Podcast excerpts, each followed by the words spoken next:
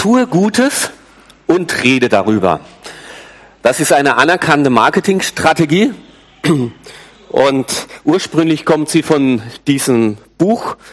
Es ist schon 50 Jahre alt und der Buchtitel ist zu einem fest eingebrannten Slogan geworden, zu einem geflügelten Wort für Public Relation wo Firmen ihre Vertrauenswürdigkeit dadurch erwerben äh, und vertiefen, äh, indem sie Gutes tun und das auch andere mitteilen. Unternehmen, Politiker, überhaupt alle, die Erfolg haben wollen, machen es so. Man lässt sich dann abbilden mit einem großen, großformatigen Scheck und zeigt stolz die Bilanz der Gutherzigkeit und alle sollen es auch wissen, wie gut man denn eigentlich ist. Und jede Marke, die etwas auf sich hält, tut auch Gutes und übernimmt ihre soziale Verantwortung. Ich finde das auch gut so. Aber ich denke, dass ich vielleicht nicht ganz falsch damit liege, wenn ich unterstelle, dass es dabei eigentlich nicht wirklich um die Hilfsbedürftigen geht, sondern um den eigenen Nutzen der eigenen Marke. Welche Projekte kommen in der Öffentlichkeit gut an? Die kann man äh, unterstützen. Andere, die man nicht marketingtechnisch so gut an den Mann bringen kann, mhm, werden nicht so in die Auswahl gezogen. Welche werden die Leute überzeugen, dass wir wirklich die Guten sind? Man strebt also eine Win-Win-Situation an. Wir helfen hier und ihr helft uns in unserem Image. Auch als Christen tun wir viel Gutes.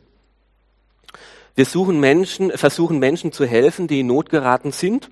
Wir spenden für Notleidende und unterstützen eine ganze Menge guter Projekte.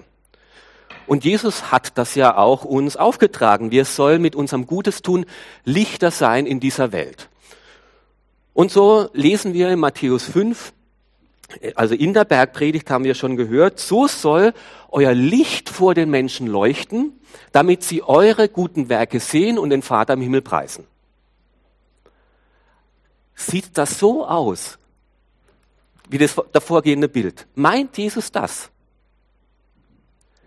Nein. Er meint nämlich, er sagt ja hier, sie sollen eure guten Werken sehen und es geht nicht weiter und euch preisen, sondern den Vater im Himmel preisen. Und Jesus sagt hier zu seinen Jüngern, passt auf, wenn ihr euren Glauben lebt und wenn ihr Gutes tut, wenn ihr spendet, dass ihr nicht ein Glaubwürdigkeitsproblem bekommt. Ganz schnell kann es passieren, dass andere Sachen sich hineinschwindeln und hineinschleichen, selbst wenn es vielleicht am Anfang nicht so gedacht war, dass auf einmal Selbstruhm, welchen Eindruck machen wir bei den Menschen, in den Vordergrund sich schieben. Und solche Selbstmarketing, sagt Jesus, das mag Gott nicht. Ja, auf der einen Seite ist es klar, Glaube ist keine Privatsache. Glaube ist immer auch eine öffentliche Angelegenheit. Überzeugungen sollen auch öffentlich vertreten werden. Und wir sind Teil dieser Gesellschaft und sollen unsere Glaubensüberzeugungen auch einbringen. Aber Achtung, sagt Jesus, wenn man den Glauben zur Schau stellt und wenn es eine zur Schau gestellte Frömmigkeit wird, dort, wo nicht mehr das Gute tun in sich selbst, die Hilfe am nächsten im Vordergrund steht, sondern der eigene Ruhm, die eigene Anerkennung, der eigene Selbstzweck, dann steht ihr ganz schnell in Gefahr, heuchlerisch zu werden. Und so redet Jesus auch in der Bergpredigt über das Spenden, über Gutes tun, über Almosen geben. Und das kann man richtig oder falsch tun. Und Jesus stellt gleich am Anfang eben die Herzensfrage. Gar nicht so viel, wem du gibst und wie viel du gibst, sondern mit welcher Einstellung du gibst. Was ist deine Motivation, wenn du Gutes tust und spendest? Geht es dir wirklich um Hilfe am nächsten oder suchst du immer noch einen eigenen Nutzen dabei zu haben? Und so beginnt der heutige Text in der Bergpredigt, wo Jesus sehr tief seinen Finger in unser Herz hineinlegt, folgendermaßen. Kapitel 6 mit dem Vers 1. Hütet euch, eure Frömmigkeit vor den Menschen zur Schau zu stellen.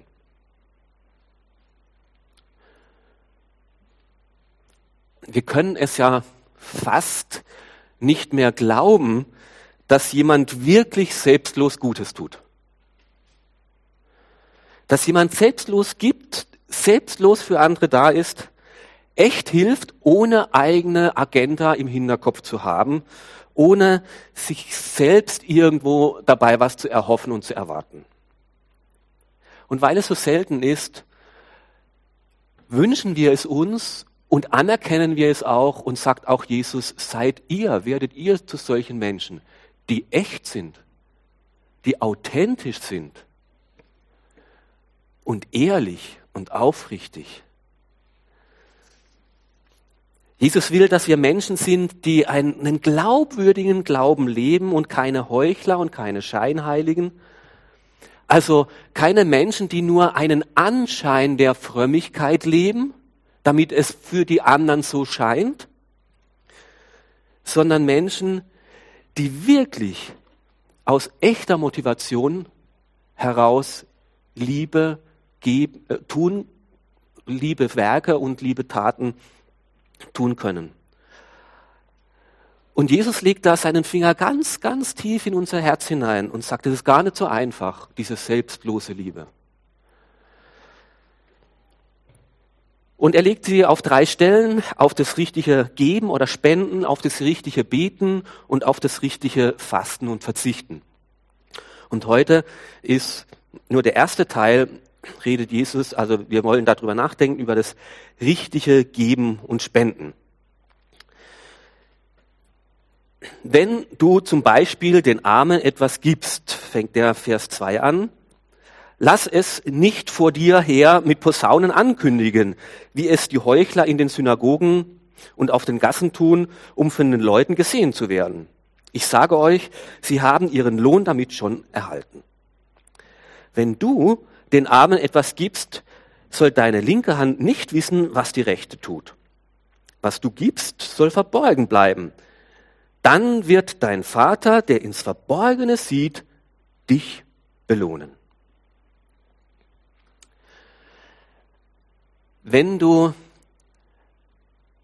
den Armen gibst. Wir sollen Gutes tun. Das ist der erste Punkt. Johannes.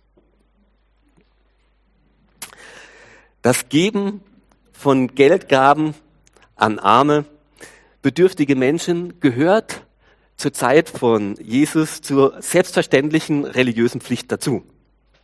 Jesus rechnet jetzt auch, dass auch seine Jünger es tun.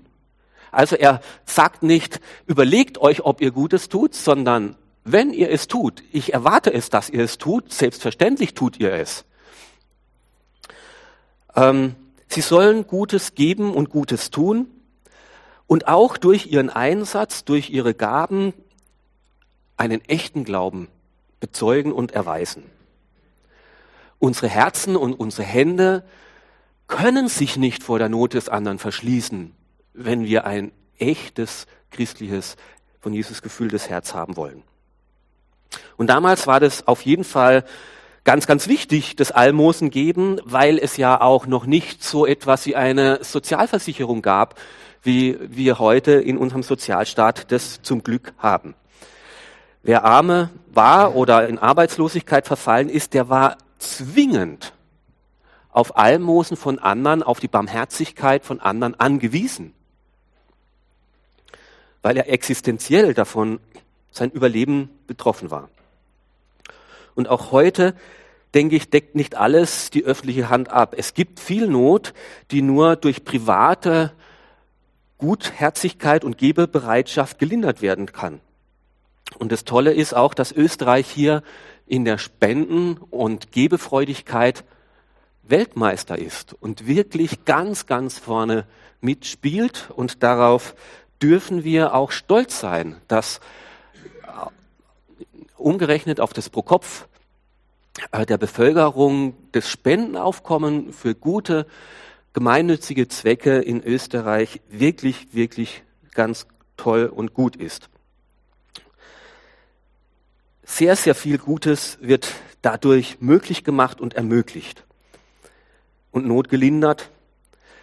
Und uns Christen beschäftigt eben nicht nur die äußere, die körperliche Not, sondern auch immer wieder diese seelische, die innere Not.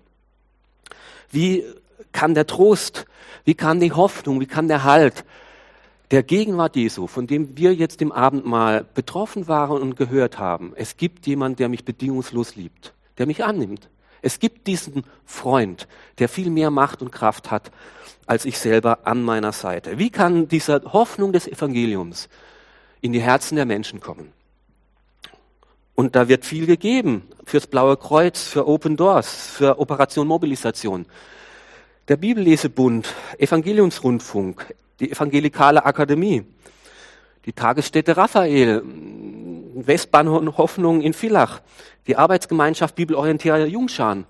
All diese Werke auch in Österreich können nur ihr guten Dienst tun, weil andere etwas dafür geben von dem, was sie wieder weitergeben.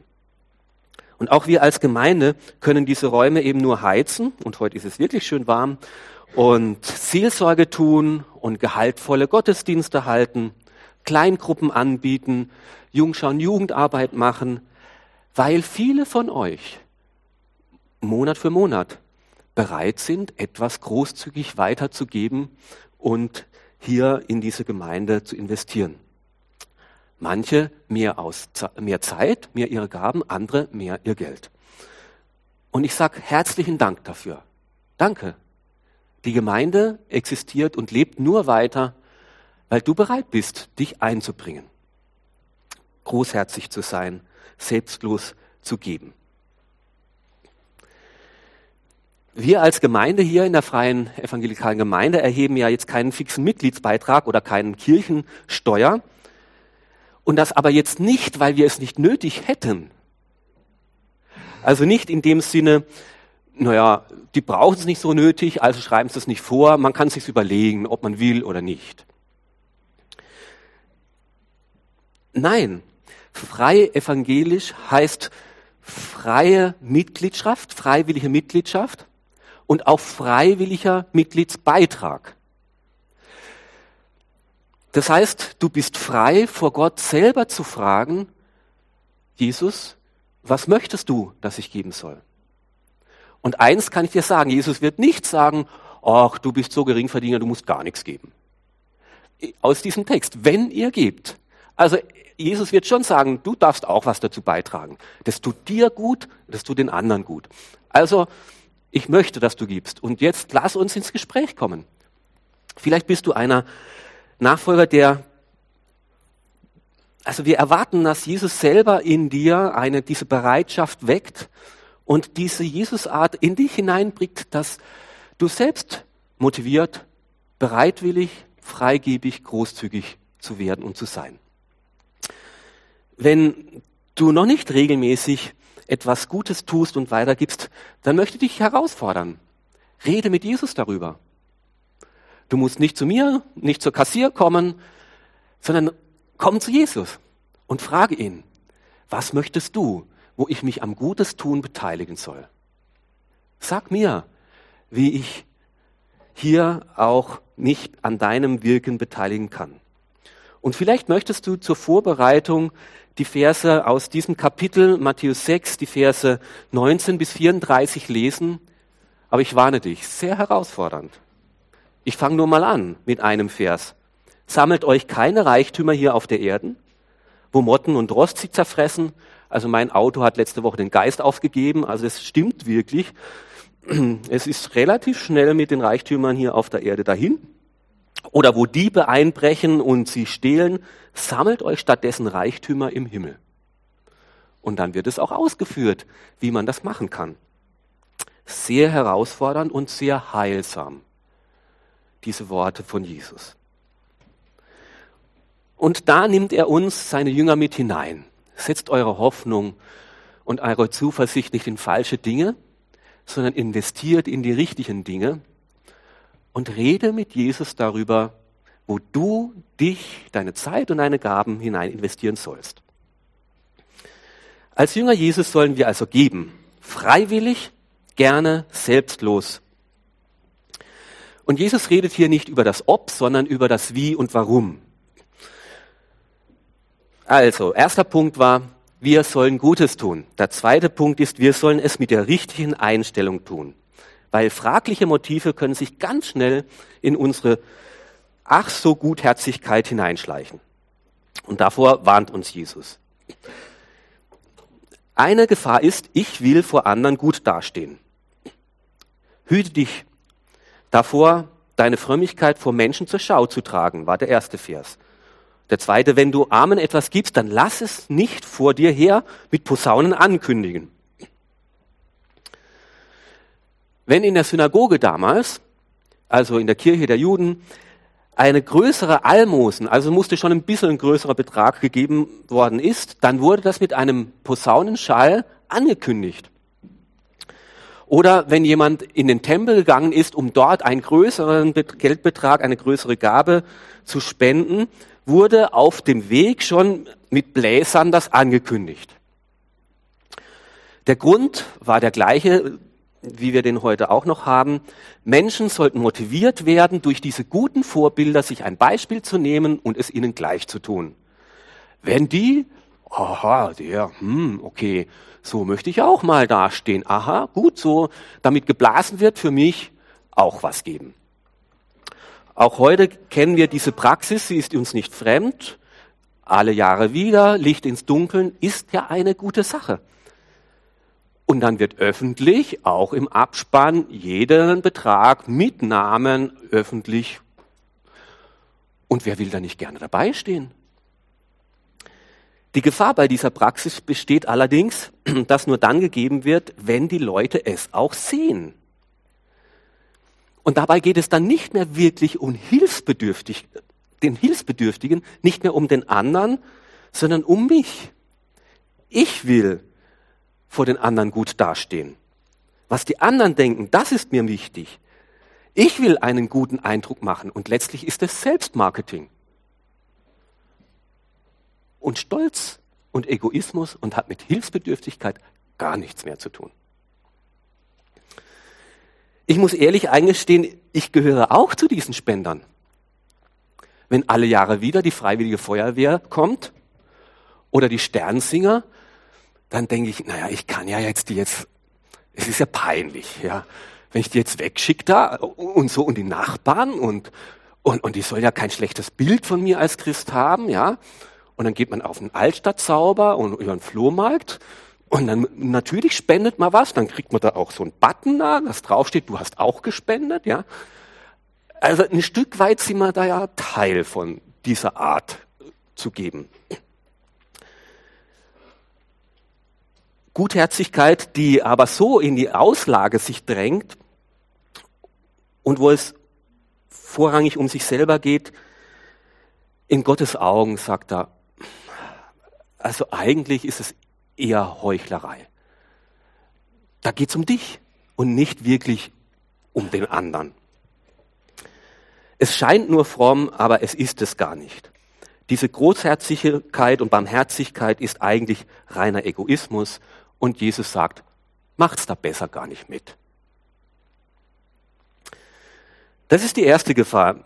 Ich will gut dastehen durch meine gute Art und Weise des Gebens und Einbringens. Die zweite Gefahr ist noch viel gefinkelter. Und da legt Jesus auch seinen Finger drauf.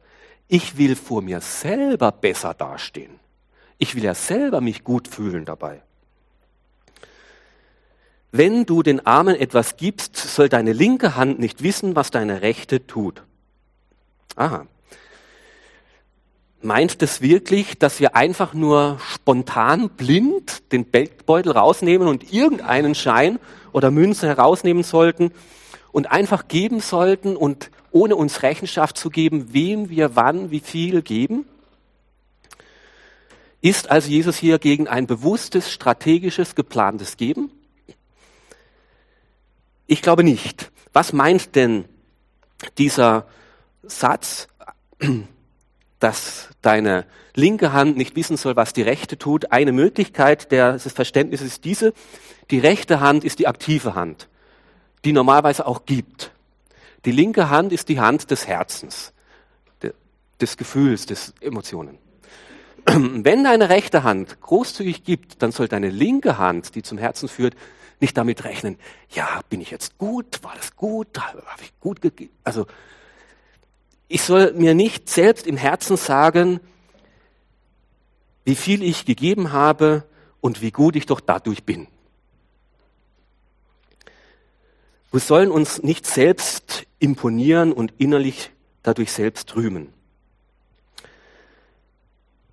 Weil auch das ist wieder nicht selbstlos. Auch da geht es wieder nicht um anderen, sondern es geht um mich und dass ich doch ach so gut bin. Wie gefährlich das ist, habe ich mal als äh, Zivildiener ähm, mal vor Augen geführt bekommen. Äh, ich hatte einen Freund, äh, den Achim, der war da Erzieher und ich war Zivildiener. Und wir waren da zusammen unterwegs und es war irgendwie Adventszeit oder Weihnachtszeit. Und er hat da laut mit mir drüber nachgedacht. Also ich habe da jetzt 20 Mark gespendet für irgendwas. Ich weiß nicht, war das zu viel? Zwei oder fünf Mark hätten ja auch gereicht. Und ich habe gedacht, mein lieber Vater, worüber der nachdenkt.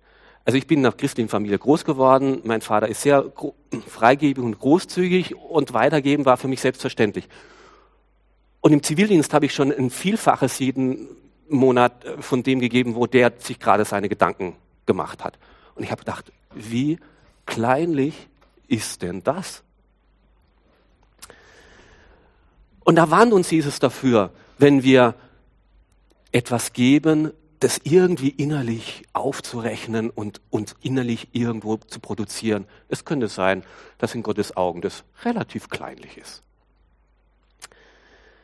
Was du gibst, soll verborgen bleiben. Jesus meint aber nicht, dass wir nicht auch bewusst und zielgerichtet strategisch geben sollen. Es geht mehr um diese innere Haltung, um diese Herzenshaltung, in der wir dann geben.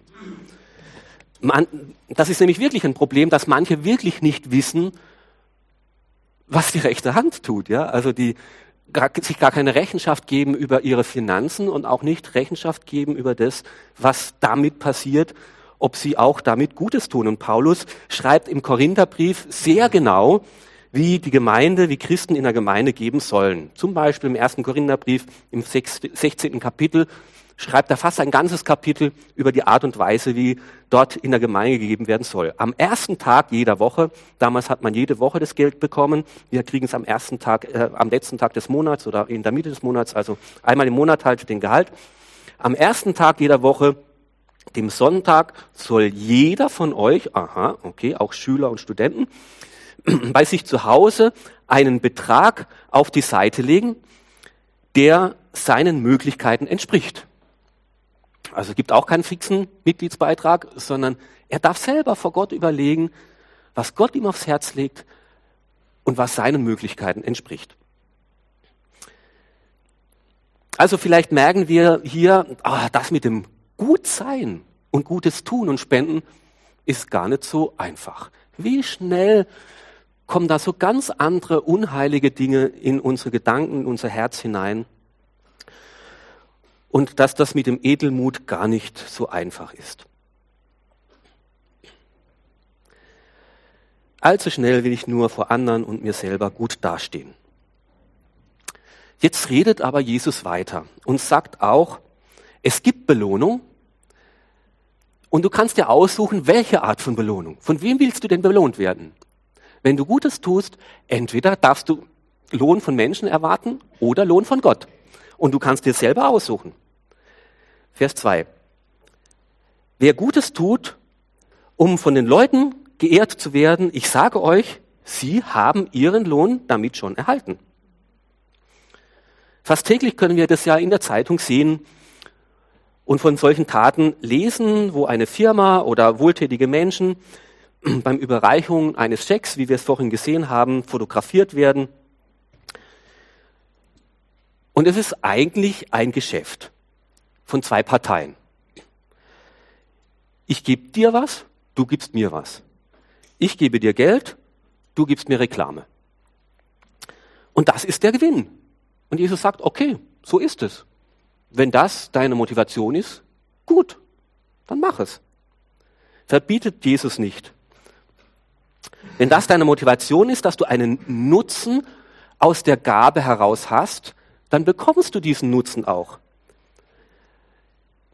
Wenn du erwähnt werden willst auf irgendwelche Spendentafel, wenn du einen Werbeeffekt haben möchtest und dir die Spende durch Werbung vergolden lassen möchtest, kannst du das tun.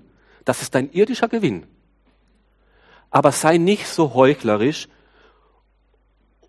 und sage dir selbst, du hättest so gut gehandelt und würdest jetzt noch von Gott einen Lohn erwarten. Wahrlich, ich sage euch, sie haben ihren Lohn schon gehabt.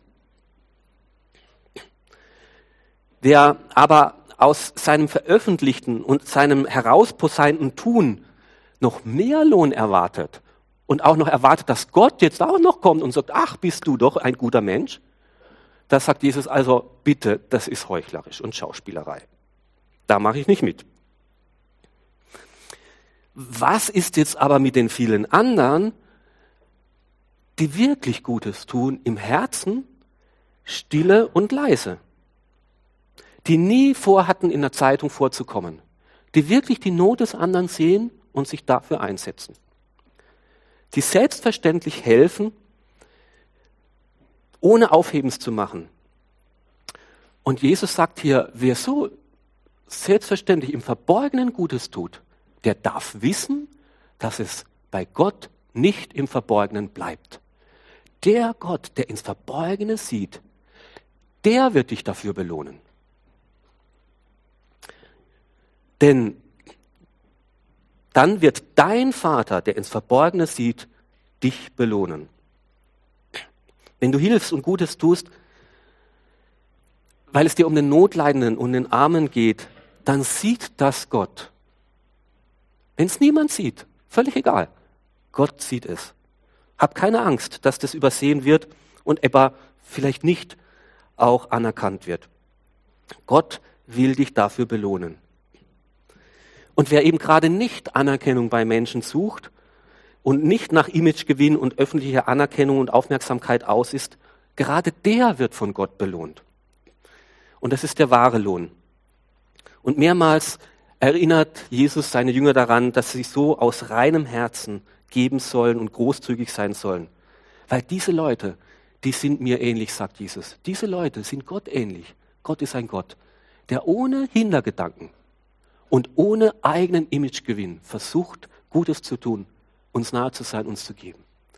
Und wenn du es ihm gleich machst, dann freut sich Gott darüber. Dann sieht das Gott. Und dann schaut er auch wohlwollend auf dich. Wann und wie wird dann dieser Lohn von Gott sein? Wird Gott hier jetzt schon belohnen oder erst im Himmel? Wird es in barer Münze sein oder wird es mehr in innerem Frieden und Freude und Dankbarkeit sein? Keine Ahnung. Es sagt hier Jesus auch nicht. Und wir dürfen auch jetzt nicht wieder so berechnend sein. Das wäre wieder ein Geschäft. Ich tue hier Gutes, damit Gott mir umso mehr das wieder zurückzahlt. Das wäre auch wieder nicht selbstlos. Das wäre pseudo-geistlicher Ehrgeiz. Wir sollen aus reinem Herzen und einem guten Gewissen, aus Mitleid, aus Liebe zu den Menschen Gutes tun und darin Gott ähnlich werden und seine Liebe in diese Welt hineintragen.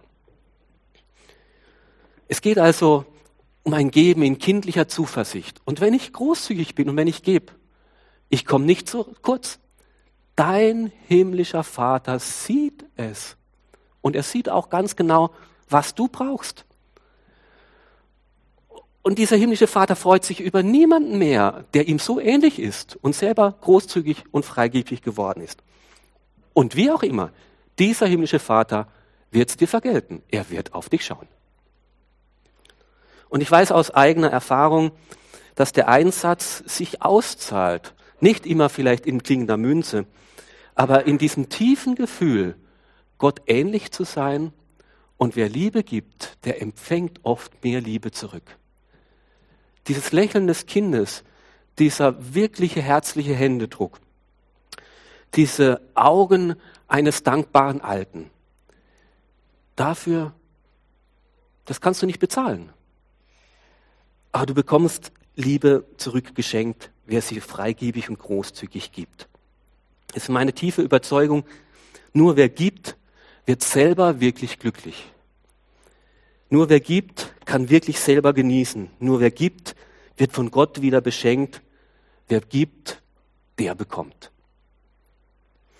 Und gerade indem du selbstlos Gutes tust, sagt Jesus, wenn du Liebe und Barmherzigkeit schenkst, wenn du Mitgefühl hast, dann erlebst du Gott.